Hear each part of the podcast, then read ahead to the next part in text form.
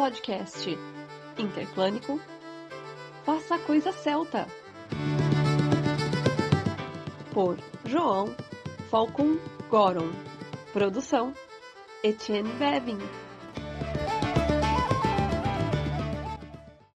Cem mil boas-vindas, aqui é o João Falcon Goron. E hoje nós vamos conversar um pouco sobre o Mabinogion e sobre a mitologia galesa em geral. Então, primeira coisa que a gente pode dizer é essa mitologia galesa, ou seja, do país de Gales, ela não tem para nós tantas fontes, tantos manuscritos no, nos quais ela foi registrada, como a mitologia irlandesa, né, que já possui as suas lacunas, mas é a melhor documentada. O, o que a gente tem é um conjunto de algumas histórias que tratam da, da vida dos deuses é pouca coisa, né? e alguns outros personagens, né? é pouca coisa, mas é algum material. É diferente de, por exemplo, quando a gente fala da Gália e, portanto, dos gauleses, que a gente só tem ou material externo ou os registros dos nomes e o registro da arqueologia e etc. Mas nós não temos é, histórias que nos relatem como eram as relações entre os diferentes deuses, né, que nos relatem os feitos dos heróis. Claro, na, no, nesses mitos galeses que a gente está falando, eles já foram colocados no papel num período pós-cristianização, para claro, né? Então os deuses eles foram na sua totalidade é, transformados em figuras humanas semi-mitológicas, figuras que possuem atributos que escapam ao que, que transcendem um humano comum, mas que num contexto geral não ficam completamente diferentes, por exemplo, de características e eventos sobrenaturais como eram comuns para os mitos arturianos, que também vão se cruzar com a mitologia galesa, também vão ser uma parte importante da mitologia galesa, melhor dizendo, né? e vão ser acrescidos ao Mabinogion. O que nós temos bastante também são poemas, né, poesia galesa anterior que sobreviveu.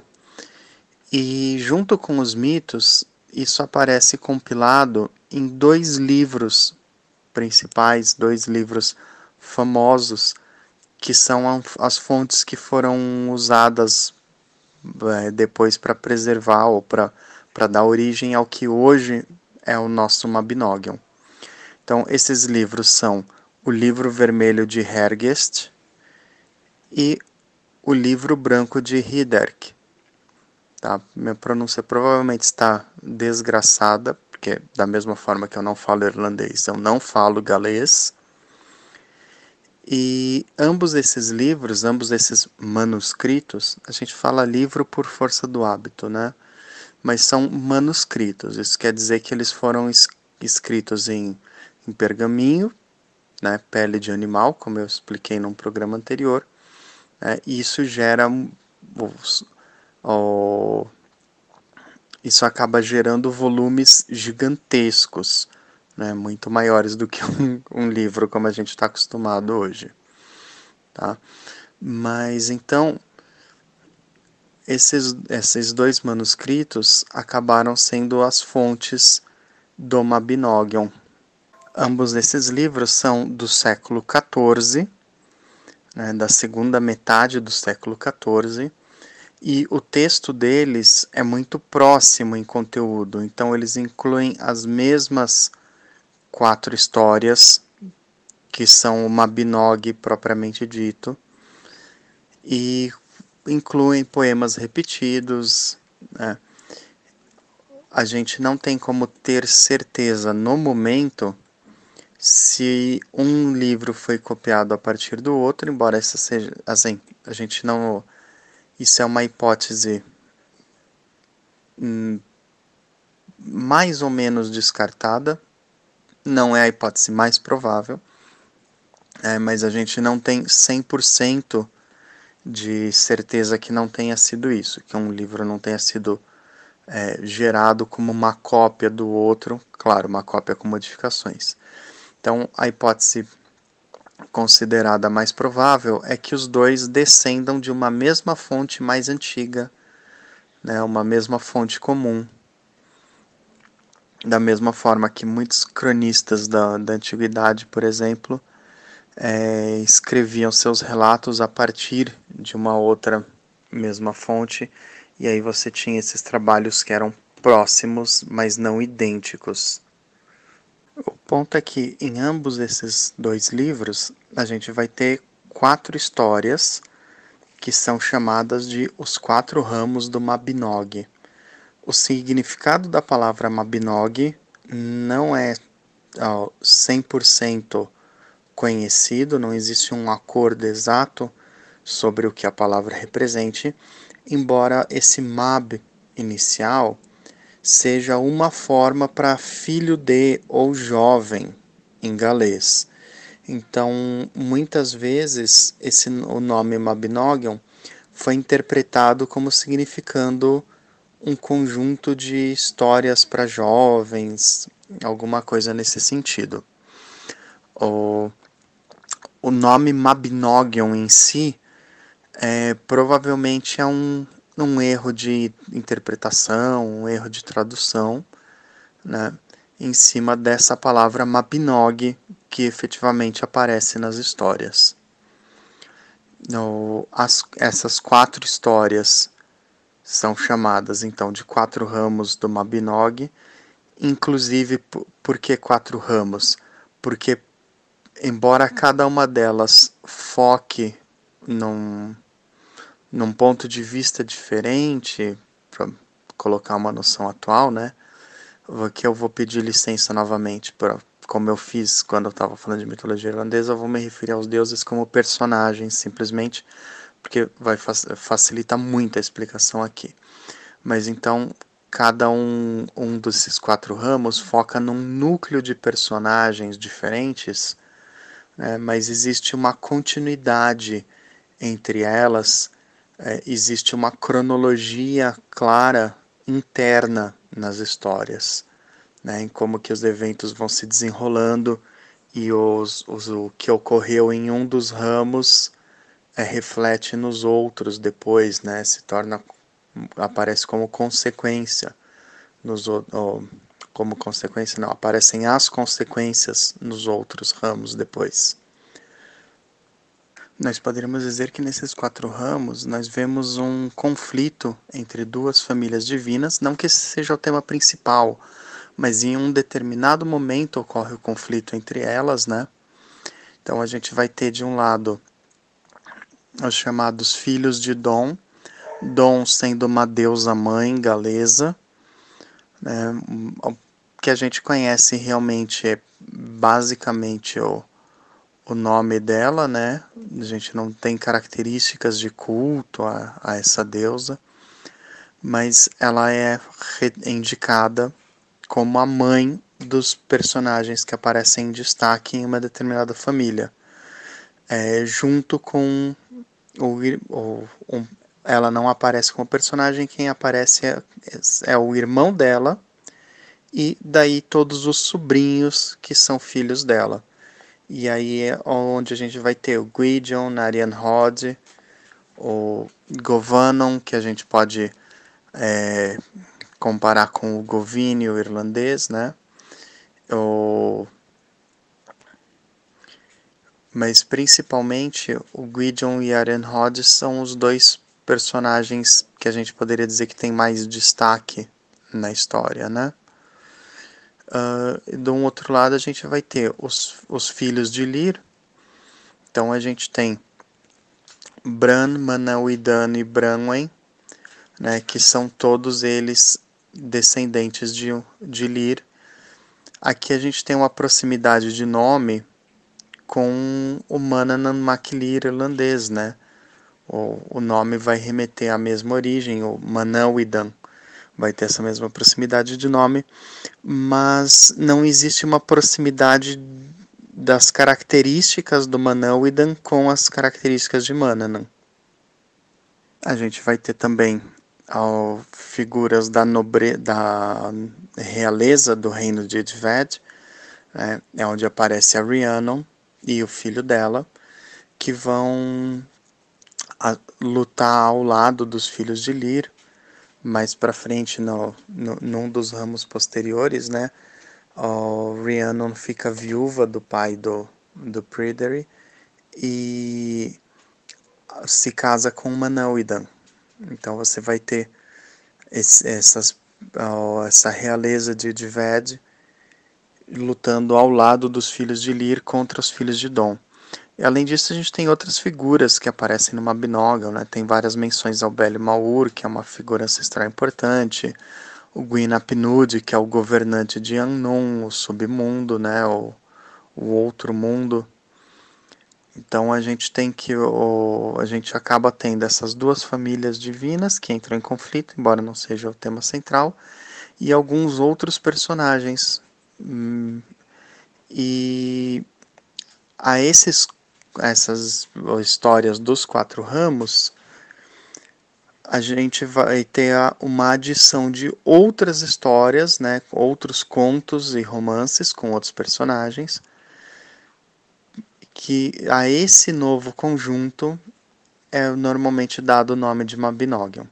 Então, o que a gente entende como Mabinogion, que a gente chama assim, embora o nome já fosse usado antes, né, já fosse usado no século anterior, o que a gente entende por esse nome é um conjunto de textos que inclui os quatro ramos e mais outras histórias que no século XIX, no começo do século XIX, foi publicado em três volumes pela Lady Charlotte Guest, que era uma, uma importantíssima aristocrata da, da elite financeira, cultural e eh, do país de Gales no século XIX.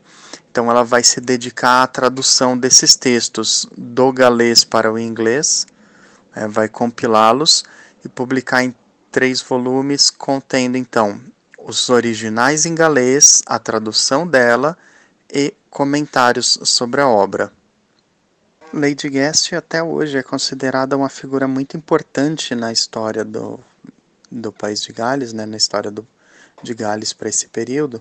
Ela não nasceu em Gales, mas ela vinha de uma família da aristocracia inglesa, uh, foi educada no, dentro do, do que era o padrão da classe social dela e se casou com um empresário em, industrial do ferro do país de Gales.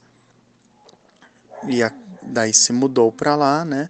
E quando ele faleceu, ela administrou a, a empresa durante um bom tempo. É, depois ela eventualmente vai se casar também com outro, com outra pessoa também do, com uma alta renda.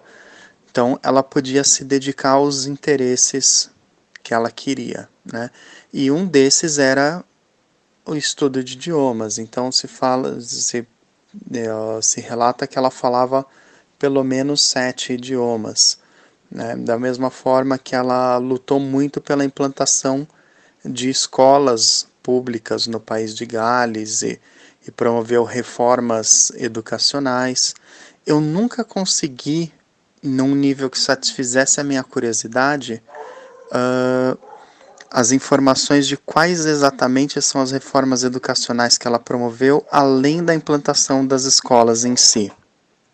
Mas o que é bem estabelecido é que ela financiava escolas, lutava pela implantação de escolas, fornecia material e é tradição dizer que ela de alguma forma modernizou as escolas ou é, revolucionou, reformou a pedagogia delas, mas eu nunca consegui uma indicação mais clara. Provavelmente teria que ir até o país de Gales para pesquisar isso, né? Nunca consegui uma indicação mais clara de como que ela revolucionou a educação, mas ok. Em paralelo a isso, então, ela tinha um interesse em linguística, como eu disse, e também era uma ávida colecionadora de porcelanas e de leques e de jogos, supostamente tanto jogos de tabuleiro quanto baralhos. Né? A coleção dela disso foi desses itens foi destinada a museus britânicos depois da, da morte dela. Então, essa figura peculiar, essa mulher que administrou uma empresa siderúrgica no século XIX, é a responsável pela popularização do, das histórias que formam o Mabinogion para gente. E o, a tradução dela hoje não é considerada a melhor existente. Em, em, part, em específico, uma das coisas apontadas é uma, um grau de simplificação em algumas coisas que aparecem na tradução dela, tanto para direcioná-la um pouco para jovens e para crianças, dentro desse espírito de, de que Mabinogi poderia se remeter a histórias para jovens, quanto realmente para uma audiência mais geral. Então, por exemplo, nós temos no, no Mabinogion em histórias que aparecem nele, menções a jogos de tabuleiro. E na tradução da Lady Guest, esse jogo de tabuleiro é citado simplesmente como xadrez. Mas a gente sabe que não seria o xadrez. A gente sabe que seria um jogo específico de origem celta, que em galês se chamaria algo como Guidbull, algo assim, é, aparentado pela descrição dele, possivelmente aparentado com o jogo irlandês que a gente chama de Fickle, né, que seria, em ambos os casos, é um, um jogo de combate simétrico, como o xadrez, ou seja, um jogo em que os dois jogadores têm a mesma quantia de peças, né, e lutam em condição de equilíbrio de forças no início da partida. E em ambos os casos, tanto na versão galesa quanto irlandesa, nós não temos o registro das regras exatas do jogo. Né, o jogo se perdeu. Mas então, na versão dela do Mabinogion, quando aparece qualquer menção a isso, e ele aparece em mais de uma história, em mais de uma história nós temos tabuleiros desse tipo, eles são simplesmente indicados como tabuleiros de xadrez.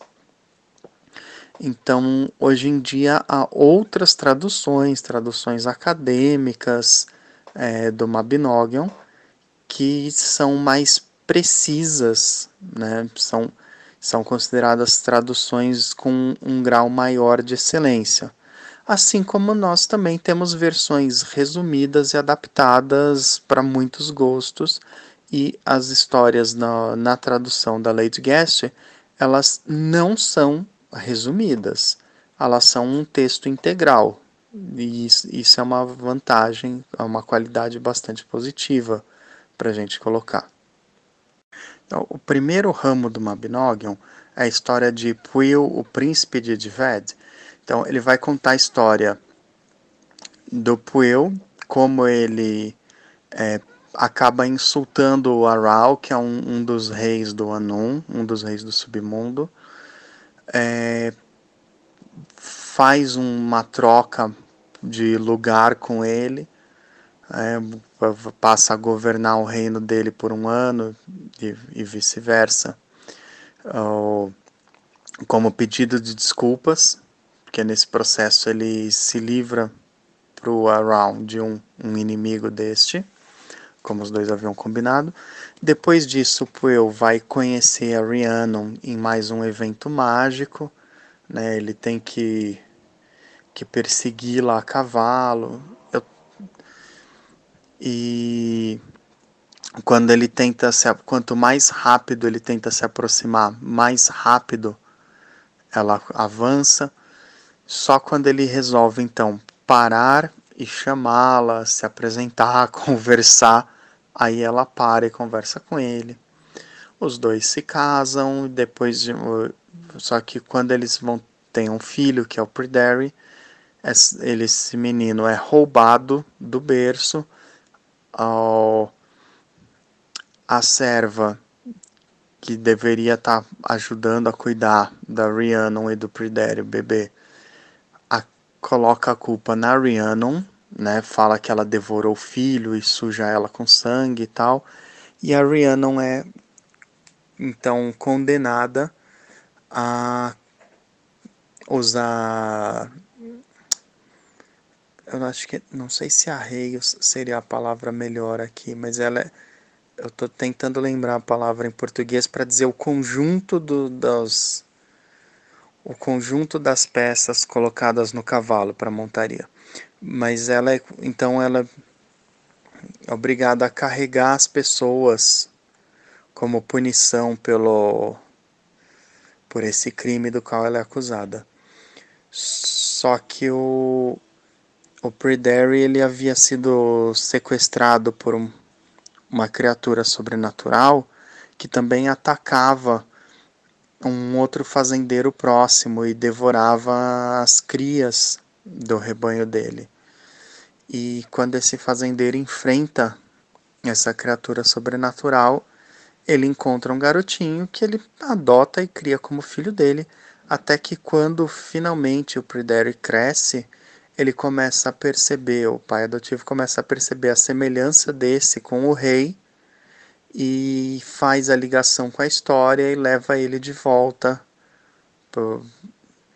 E daí tudo se esclarece, Rhiannon é, é liberada da, da sua punição injusta.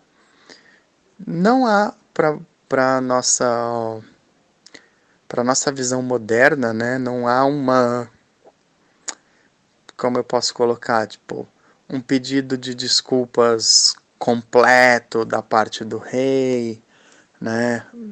É, é uma história que, assim, as coisas se resolvem de forma rápida, mas é uma história com vários simbolismos, porque a gente sabe que Rhiannon era uma deusa associada aos cavalos, então na punição dela, ela carrega as pessoas como se ela fosse uma égua. O, na, no, enquanto eu, o Puyo está em Anum, né, no lugar do Aral, você tem a questão de cada um não se deitar com a esposa do outro, tipo, deitar na mesma cama, mas é, não avançar sobre ela para respeitar a dignidade tanto da, daquela mulher quanto a dignidade do amigo. Uh, você tem o fato de que o, a ofensa que ele tinha cometido tinha sido durante a caça a um, um cervo do outro mundo, porque era um cervo branco de orelhas vermelhas. Então você tem vários simbolismos eu, característicos da mitologia celta ou ou que a gente pode destrinchar, talvez não, nem todos característicos tipos da mitologia celta, mas a gente tem vários simbolismos que a gente pode puxar.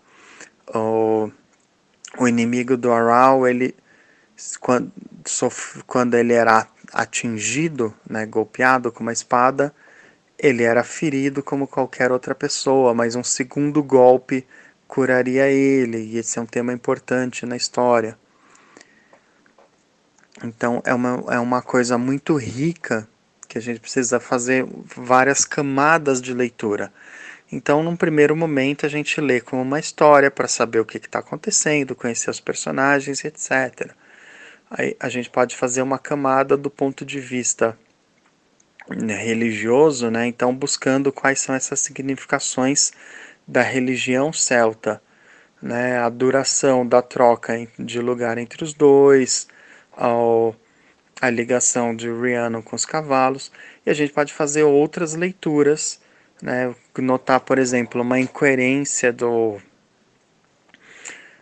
do aparente respeito com os quais as esposas são tratadas durante a troca, pro desrespeito com o qual a Rhiannon é tratada quando ela é acusada, né? Que a palavra dela não é levada em consideração e ela é colocada em um castigo humilhante.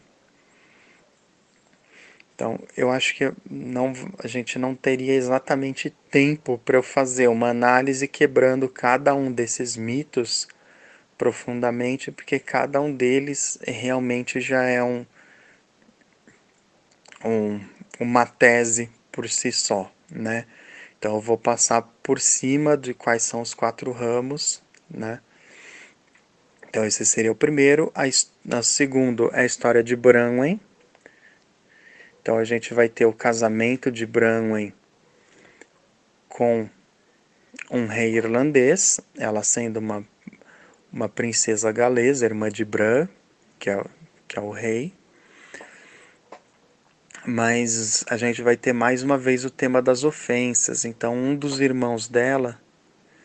Aqui entra um aspecto importante que ela tem dois irmãos gêmeos, que um vai representar a luz e a bondade, e o outro representa uma escuridão, né, uma malícia, eu não diria uma maldade, mas uma malícia e uma astúcia. Eu gostaria, na verdade, que a história desenvolvesse melhor esses gêmeos. Principalmente o que representaria esse o, o lado oposto, né?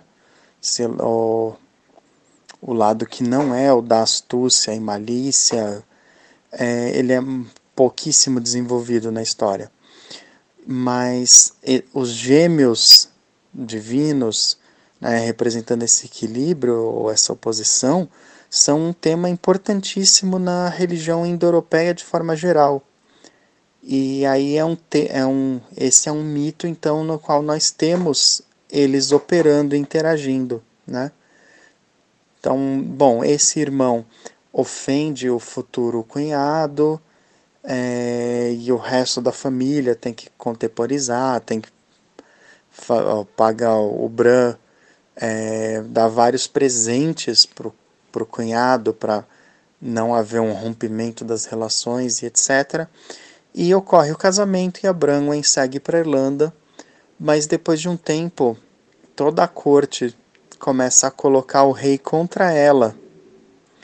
E aí ela também é, é relegada a uma série de castigos, uma posição de prisioneira, e ela pede que uma ave leva um passarinho, leve o recado dela para o Bran sobre o que está ocorrendo. Daí o Bran vem com todas as suas tropas e a sua corte e os irmãos e fazem guerra contra os irlandeses para resgatar Branwen.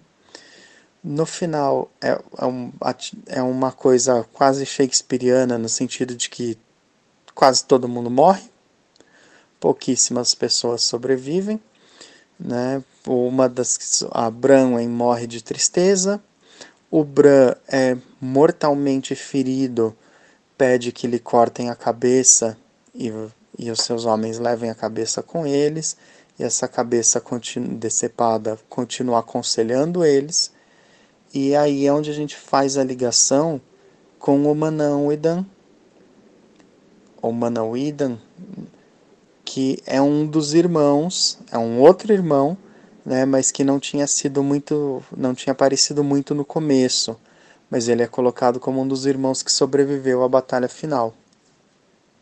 No terceiro ramo, a Rhiannon está viúva, então Manel Idan se casa com ela, vira o padrasto do Pryderi, mas eles passam por uma série de desafios e problemas de natureza mágica, vão seguindo de cidade em cidade, de reino em reino, é, tentando encontrar um lugar, porque eles foram expulsos da, do reino deles.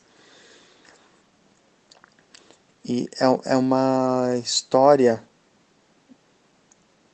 bem, bem mais difícil de colocar um sentido geral do que as outras.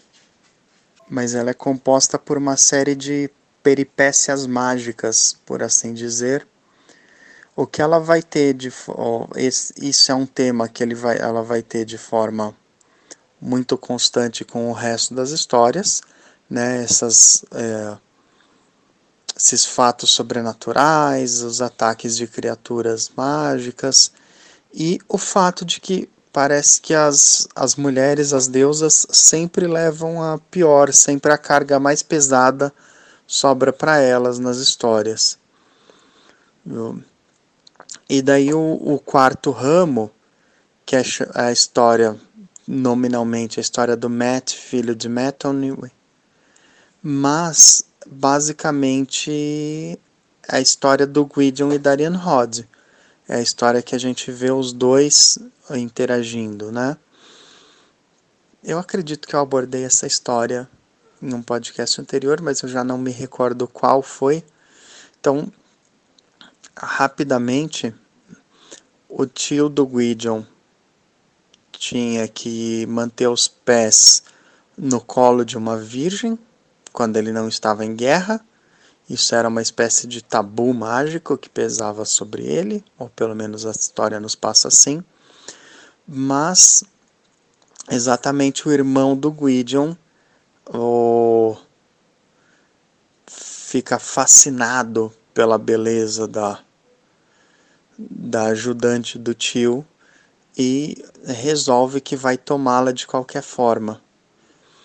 Então eles criam, o Gwydion e o irmão criam uma guerra ou uma disputa para o tio ir para a guerra e assim a moça ficar sozinha e eles o irmão dele poder fazer o que ele quer. Então a gente já parte de um começo horrível. Também é nessa guerra que o Pryderi vai morrer lutando, o Gwydion mata ele. Né? Então quem lá na primeira história pareceu ser o nosso herói, né, a criança prometida ou, ou algo do tipo, né, essa, essa criança sumida, ou, essa criança sequestrada sobrenaturalmente, cujo resgate vai ser um tema importante, vai se repetir em outra história do Mabinogion esse tema do resgate da criança mágica, mas aí na, no quarto ramo ele morre tipo como uma nota de rodapé. Mas quando o tio volta da guerra e descobre o que aconteceu, fica furioso, pune os dois sobrinhos. Eh, eles são condenados a passar sete anos como um casal de animais, trocando. Eles assumem três formas de animais e têm filhos em cada uma dessas. Então a gente. Ok, mais muita coisa para destrinchar aí que não dá tempo de eu, de eu abordar hoje, mas então, várias formas animais, ou o incesto entre os irmãos, o fato de, de, de ter uma mudança mágica de gênero. Mas depois, depois disso, engraçado, né? Quer dizer, nesse tempo o tio não, não precisou apoiar os pés, porque passam-se sete anos da punição deles. Mas depois da punição, é quando se fala de obter uma uma nova moça para o tio apoiar os pés e o Gwydion sugere a própria irmã, né, a sobrinha do rei, que é a Arian Rod. E aí eles submetem ela a um teste mágico, pra, porque ela, como ela não poderia ter, como ela teria que ser virgem, e aí a gente tem a questão de o que que representava a virgindade em cada cultura, em cada época. Esse termo não é simplesmente não é unívoco, né? Esse termo ele tem sentidos diferentes em, em diferentes épocas, mas de qualquer forma, ela tem que passar por cima de um bastão para provar que ela que ela é virgem, ela pode ocupar a posição, mas pelo julgamento ela não era, e aí nascem os filhos dela na hora que ela passa por cima desse bastão. E quem vai ter destaque então na história, a história acaba se tornando é, como o Gwydion adota um desses meninos, né, salva um desses meninos, que vai se tornar o, o e aqui a gente tem aquele L duplo do galês que, é, que eu nunca acertei a pronúncia exata, né? Mas é o, o Leo Law Gives. Eu falo como se fosse um LH do português, mas não é um LH, é que eu realmente não consigo fazer a pronúncia dele. Porque a Ariane Rod vai colocar restrições mágicas sobre o filho, porque ela é, ele seria um objeto de vergonha, então ela coloca essas restrições como uma punição ao filho. E a primeira é que ele não vai ter nome se não for ela que dê. E o Gwydion vai e usa sua magia, trapaceia e tal, para ela dar um nome para ele. Ou aí que ele recebe esse nome de Liu Law Gives. É... Então ela coloca uma segunda punição que ele não vai ter espada, não vai ter armas a não ser que ela dê. Novamente o Gwydion dá um jeito de trapacear a irmã para o sobrinho receber as armas. E por fim que ele não vai ter uma esposa nascida de mulher. E daí o Gwydion se junta com o tio e os dois criam a Blodaief a partir de flores e, e ervas e plantas de forma geral uma mulher criada a partir da natureza vegetal. Só que ninguém perguntou para ela o que ela queria, né? Ela simplesmente foi criada para ser esposa, mas ela acaba conhecendo outro homem, se apaixonando, os dois atentam contra a vida do Liu e ela é transformada em coruja como punição. Então, cada história, cada um desses quatro ramos pode ser lido de forma completamente independente, mas a gente acaba tendo uma cronologia entre eles, né? Acaba tendo uma, uma cronologia em como eles interagem. E é isso que dá a ordem das histórias. Aí, além disso, assim, cada uma delas tem vários e vários níveis para analisar, como eu falei.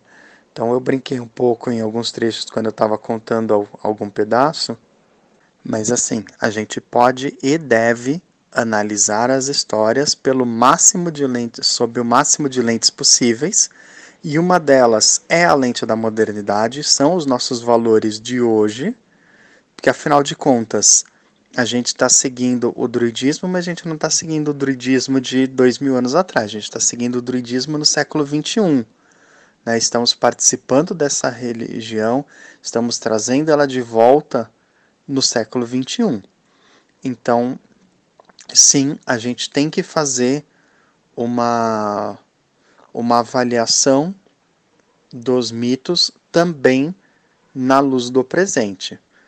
Mas a gente tem que lembrar que essa não é a luz original na qual eles foram escritos. Né? Da mesma forma, a gente não deve esperar uma lógica racional cartesiana ou que seja, né, a gente não deve esperar uma lógica moderna em determinados pontos, tá? Que nem eu brinquei do do o tio precisava ficar com os pés no colo a qualquer momento, mas eles passaram sete anos em punição e só depois disso é que se pensa em ir atrás de uma, uma mulher nova para ele apoiar os pés. Então, a gente não tem que exatamente esperar uma lógica, inclusive porque a gente não está lendo isso no original em galês, né? então começam a entrar as questões de tradução, que uma palavra já pode mudar bastante coisa. A gente não está lendo isso no contexto da época, né? a gente está lendo no, no nosso presente, mas a gente tem que olhar quais são os simbolismos né, o que, que está por detrás, seja em temas diretos, como